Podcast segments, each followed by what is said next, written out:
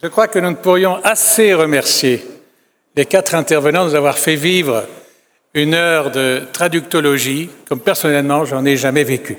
J'ai l'impression qu'on était ici, je ne sais pas moi, au Collège de France euh, et, pris de folie, la folie même de, de Don Quichotte. Ça a été un moment vraiment merveilleux dont on vous remerciera tous les quatre, jamais assez. Alors, vous savez, ceci, c'est une grandeur qui, d'ailleurs, ne va pas nous échapper, puisqu'elle a été enregistrée, et je remercie d'ailleurs Julien Joniot d'avoir veillé à cet enregistrement de la séance qu'on vient de voir, parce qu'elle sera sur les réseaux sociaux, bien entendu, très rapidement, et elle le méritera. Je crois qu'elle sera énormément consultée par les passionnés de traduction et les passionnés du Quichotte. Alors voilà, ceci c'est un des aspects du collège de, de Senef. Euh, c'est un collège où on réfléchit, c'est un collège où on débat, c'est un collège où on étudie, c'est aussi un collège où on travaille, et c'est aussi un collège où l'on vit, où l'on s'esbaudit et où on fraternise. Et tout ça est rendu possible parce que ce collège est dirigé par quelqu'un qui a un profil tout à fait unique en Europe. C'est-à-dire que nulle part en Europe, un collège de traducteurs n'est dirigé par la plus brillante traductrice de cette communauté. Et que justement Françoise Villemar, avec toute l'œuvre qui nous a été présentée tout à l'heure, continue avec une, un, un, dévouement et en même temps une, une profonde conviction de rendre cette, cet euh, extraordinaire collège possible et en sachant très bien qu'il y aura peut-être un jour où elle dira Oh, j'ai encore d'autres choses à faire que tout ça, mais elle veillera à ce que tout ça se passe le mieux possible après elle. Euh, je voudrais qu'on l'applaudisse très fortement avant, avant qu'elle ne nous fasse le bilan de cette session de cette année.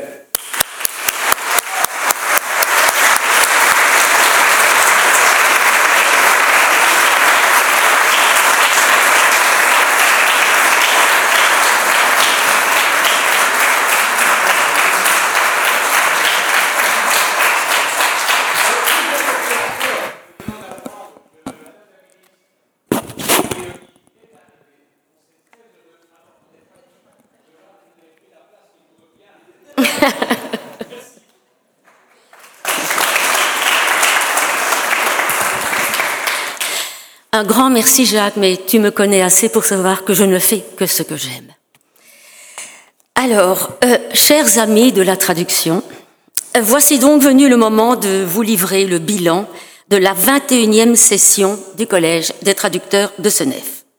Le premier fut rédigé en 1996, comme le temps passe. Chaque bilan était plus ou moins positif. Celui-ci frisera le dithyrambe et pour cause, notre collège est enfin tout à fait au point. Qu'entends-je par là? Il faut du temps, beaucoup de temps, de maturation, de coups durs et de coups de chance pour qu'un produit soit abouti, en l'occurrence une institution. Les paramètres qui devaient converger vers la réussite étaient nombreux. Dans ce bref bilan, je les passerai donc en revue en même temps que leur évolution. Rassurez-vous, ce n'est qu'un quart d'heure de discours. L'infrastructure d'abord, à commencer par les logis. À notre arrivée, les dépendances du château, avec les 18 chambres, sa salle à manger et sa salle de euh, réunion, étaient certes hospitalières et très vivables. Aujourd'hui, grâce à l'entremise de la firme Total, qui loue et occupe les lieux quand nous n'y sommes pas, nous sommes euh, ici trois mois par an, les dépendances sont devenues une luxueuse maison d'hôtes remise à neuf. Les chambres ont de grands lits et des lambris assortis aux belles tables de travail. Le grenier a été transformé en bibliothèque-salon. La salle de réunion en salle multimédia, nantie de quatre écrans et de vingt fauteuils de cuir. Et Internet fonctionne partout, sans plus jamais tomber en panne. L'accueil hôtelier ensuite. Nous offrons toujours les trois repas aux traducteurs d'auteurs belges invités ici. Notre fidèle cuisinier Claude Polic nous a hélas quittés, mais nous a délégué son double, et peut-être même son triple. Pierre de Cueilper est un diététicien bio qui prend soin de la santé et des neurones des résidents, et comme il est aussi d'abord, tenez-vous bien, comédien de formation, la littérature reste à l'honneur jusqu'aux fourneaux qui en deviennent lyriques. Des sonnets de légumes, des odes d'épices, des romances de saveurs, des rhapsodies de cuisson à basse température, font désormais partie du quotidien à table. Et pour ne rien gâcher, notre artiste de chef, Coq, nous pousse la chansonnette avant chaque repas. Ainsi, nos oreilles ravies dégustent-elles des brels, traînées, viands ou autres bisets, selon le plat du jour. Et quel coffre, quelle subtilité dans l'interprétation, un vrai pro dans la musique aussi. Voilà pour l'accueil euh, matériel. Materne. Les lapsus sont très révélateurs. Venons-en à l'essentiel, bien sûr, le travail à accomplir, le travail accompli. Notre bibliothèque comporte quelques 2500 ouvrages, fictions et essais. Ce n'est pas mal. Et cette année, grâce à l'intervention musclée de la bibliothécaire de l'ISTI, Françoise Gillin, tous nos livres ont enfin retrouvé un classement idéal, tandis que les doublons et les triplés ont été installés dans les chambres et mis à la discrétion des résidents. Car ils ne font pas que traduire nos invités. Boulimiques de lecture, librophages, textophages, ils lisent aussi dans leurs cellules ou au grand air sous les embruns de la fontaine. La sélection des candidats ne laissant rien à désirer, l'expérience nous a appris à séparer le bon grain de livret, et je suis fier de dire que ce sont les meilleurs des meilleurs traducteurs du monde entier qui séjournent ici et traduisent nos auteurs à tour de bras. Une des conditions sine qua non pour être invité étant bien sûr d'être en possession d'un contrat de traduction en bonne et due forme. Nous évitons ainsi les touristes fraudeurs qui se glissaient parmi nous au tout début. Avant de nous quitter, chaque résident doit nous remettre un rapport d'activité et s'engage à nous envoyer l'ouvrage publié dès que possible. Quant aux auteurs, ah ah, ils se bousculent au portillon. Voilà des années que nous les invitons, soit pour répondre aux questions de leurs traducteurs, soit pour les présenter à notre public.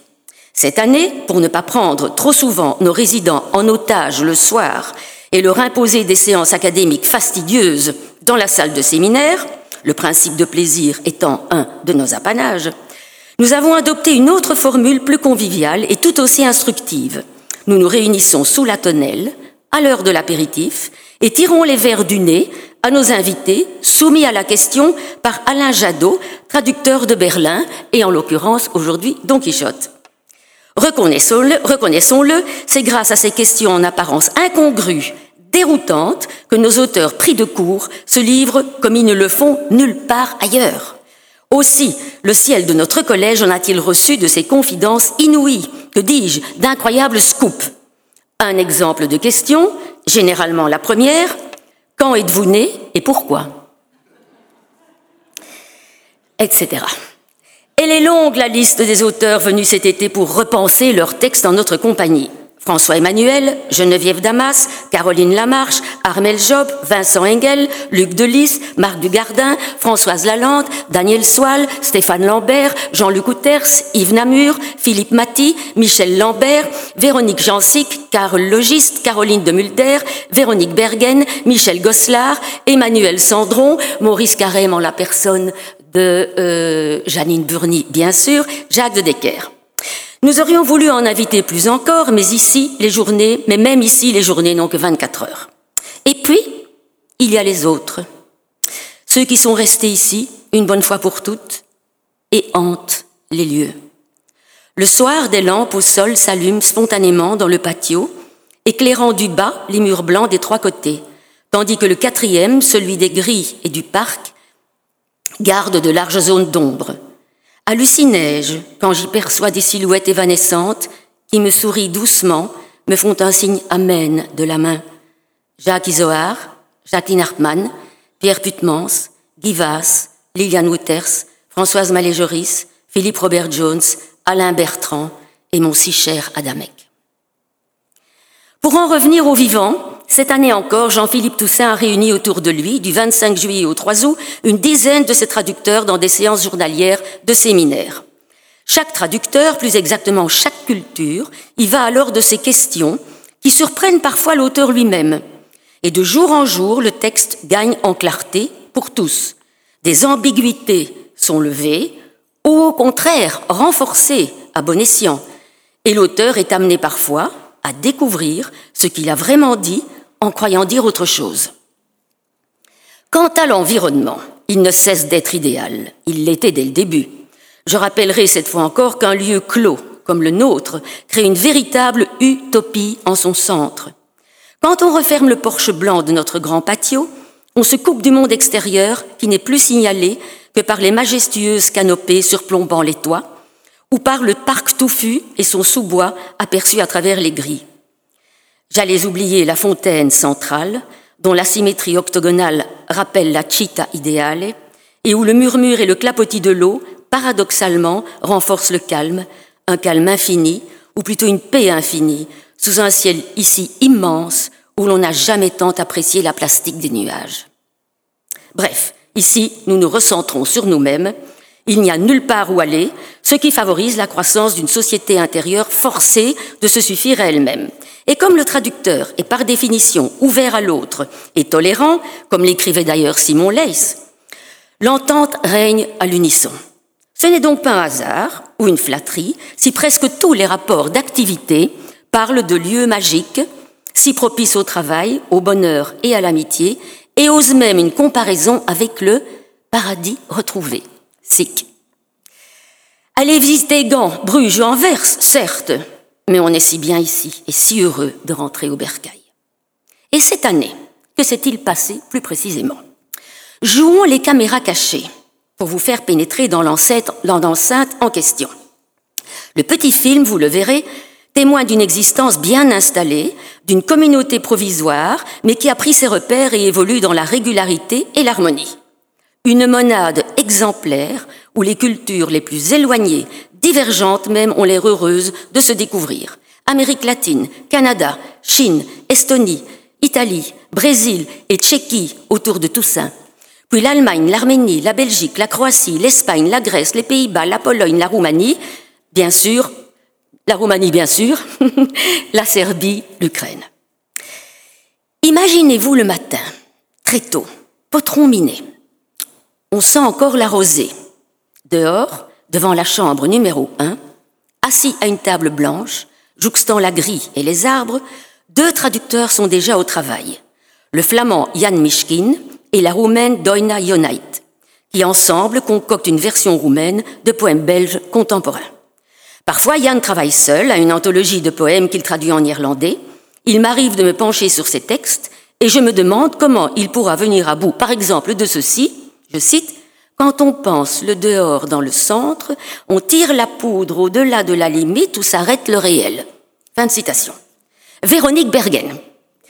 Il a bien sûr fallu inviter Véronique, la dite Véronique, pour lever le voile du mystère absolu de cet aphorisme. Un peu plus tard, dans la salle à manger, la roumaine Petruța Spanu et son éditeur de mari Dmitrus Cortanu dégustent un petit déjeuner plantureux. Ils doivent prendre des forces ils traduisent l'une Jacques de Decker, le théâtre complet, l'autre des nouvelles de Jean-Baptiste Barognan, et c'est aussi le traducteur de Un Mascul, un mâle de Lemonnier. Il mastique de concert dans le silence, un silence concentré et coupé par l'arrivée systématique d'un chevalier servant. Alexandre Topchian, l'arménien, traducteur de Rodenbach, qui vient dresser l'assiette de son épouse Anaït encore au lit. Une parenthèse importante, Anaït est une diva, une vraie. Oui, nous avons l'insigne honneur d'avoir parmi nous une Catherine Deneuve de l'Est. Elle a tenu 120 premiers rôles dans des films russes et arméniens, Shakespeare, Dostoïevski ou au théâtre. Mais elle écrit et traduit aussi des pièces, bien sûr, également de Rodenbach. Anaït, tu peux te lever et te montrer? Voilà. Merci. Pour en revenir rapidement à notre Petruza Spanu, sachez que sa chambre ne donne pas sur le patio et que sa fenêtre ouvre sur les jardins de l'orangerie. L'ingénieuse coquine s'est donc bricolé un petit bureau en installant à l'extérieur sous sa fenêtre une chaise et un tabouret haut sur lequel elle a déposé son ordinateur. C'est là qu'elle peaufine la transposition de son 59e ouvrage belge. Quelle ambassadrice de nos lettres. Applaudissons-la, s'il vous plaît. C'est tout ça.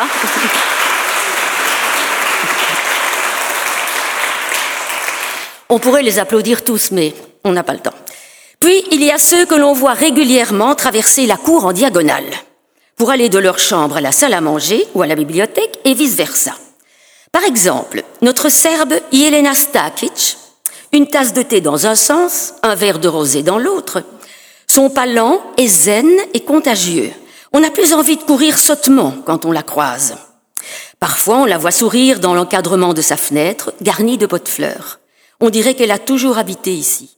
Elle traduit la biographie de Ibsen de Jacques de Decker. Très fréquemment aussi, un pas lourd et grave écrase le gravier, le pas d'un commandeur, d'un convive de pierre. C'est d'office celui de notre géant d'Arménien dont j'ai déjà parlé. D'autres déambulateurs réguliers sont notre docte ukrainien de 29 ans, Dmitro Chistiak, qui promène sa sempiternelle théière dans un sens puis dans l'autre et traduit présentement les mémoires d'Adrien. Le dos légèrement, déjà doctoralement voûté, le regard concentré sur ce qu'il vient de quitter dans un sens, euh, sur ce qu'il va retrouver dans l'autre, sa lippe charnue semble savourer en permanence une Ursenard ou un Materlinck, un Van Lerberg ou un Verhaeren. L'autre jeune Ukrainien, notre petit Ivan Ryabchi, est plus souvent assis sur un banc, face à la fontaine, et semble attendre un interlocuteur à qui se confier. Il traduit pour l'instant les carnets d'une soumise de province de Caroline Lamarche et a peut-être besoin d'aide.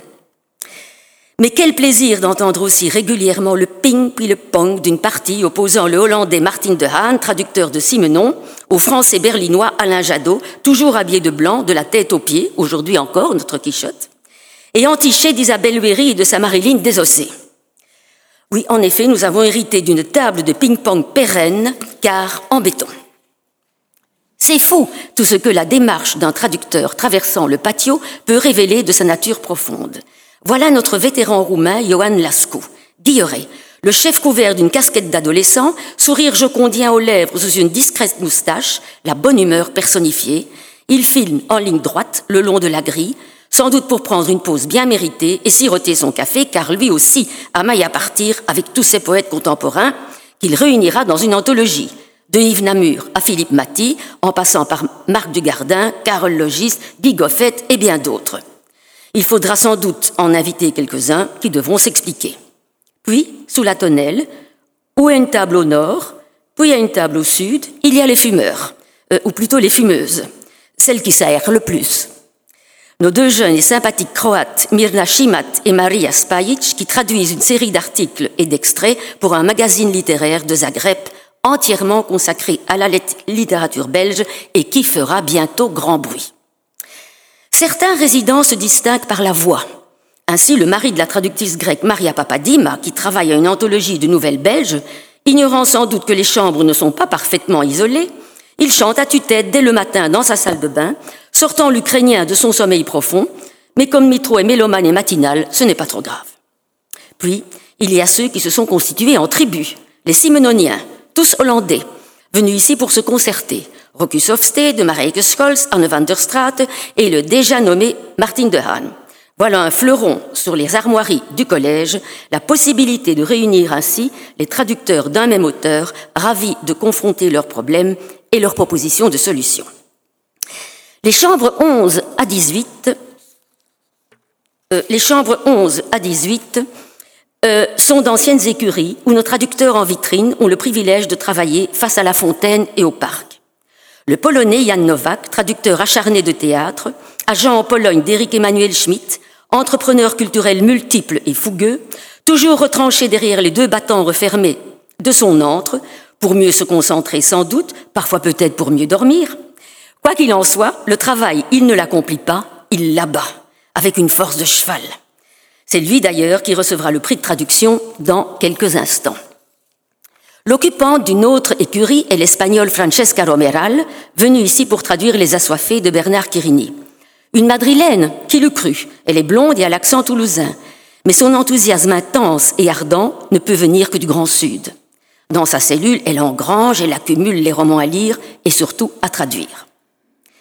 Eh bien, les auteurs souvent nous envient, Certains envisagent même de se mettre à traduire.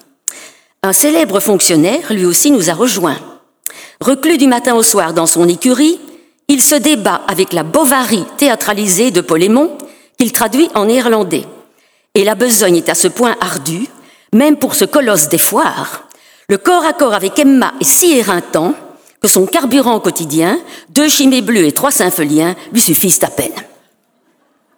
vous aurez reconnu notre bien-aimé Léo Beckman. Enfin, cette année, nous avons vécu une expérience remarquable. Une jeune étudiante ukrainienne, Katerina Ritsachuk, pardon, a séjourné chez nous une bonne semaine. Et ce séjour était un prix de traduction qui lui fut décerné à Kiev à l'issue d'un concours de traduction de poèmes de Marcel Thierry. Jamais prix ne fut plus mérité, je crois. Jamais prix ne fut surtout aussi bénéfique. Car elle a découvert ici le métier qu'elle veut faire en la personne de ses meilleurs représentants, qu'elle a côtoyé et questionné. Elle a découvert des auteurs qu'elle a l'intention de traduire et elle reviendra. Pour terminer, signalons cet événement exceptionnel. Les 25 et 26 août, nous avons accueilli ici, mais à leurs frais, rassurez-vous, l'ultime réunion d'un ambitieux projet européen Petra et, plateforme européenne de traduction littéraire et pour éducation. Petra E est le second volet de Petra 1, dont l'initiateur Bart Vonk euh, euh, qui malheureusement n'a pu venir aujourd'hui, visait à promouvoir la visibilité du traducteur. Petra E s'est consacré pour sa part à la formation du traducteur littéraire en Europe et a mis au point un savant et subtil cadre de référence listant les compétences diverses et les niveaux requis pour la formation et l'enseignement académique du traducteur littéraire. Euh, ce cadre est désormais accessible sur Internet d'ailleurs. Je vous le disais au début, le collège est enfin tout à fait au point. Cette année, même la nature nous a préservé de ces bruits incongrus dans le parc du domaine. Pas de mariage intempestif les samedis dans cette orangerie, pas d'installation artistique sonore harcelante, même les jardiniers ont reporté leur élagage et autres tontes à plus tard. Nous commençons à exister pour les gens du domaine. Même le temps était de la partie et nous avons pu déjeuner tous les jours sous la tonnelle. Cela dit, météo ou autre contingence mise à part, et dans l'absolu, rien à redire désormais à notre collège, il ne faut rien y retrancher, rien y ajouter, ni dans le décor, ni dans les coulisses, ni dans l'assiette, ni dans l'orchestration. Merci à la promotion des lettres d'avoir permis tout cela. Ne, perturbons donc pas un équilibre atteint, ne lézardons pas un château en Espagne devenu réalité senefoise ce dimanche plus que jamais.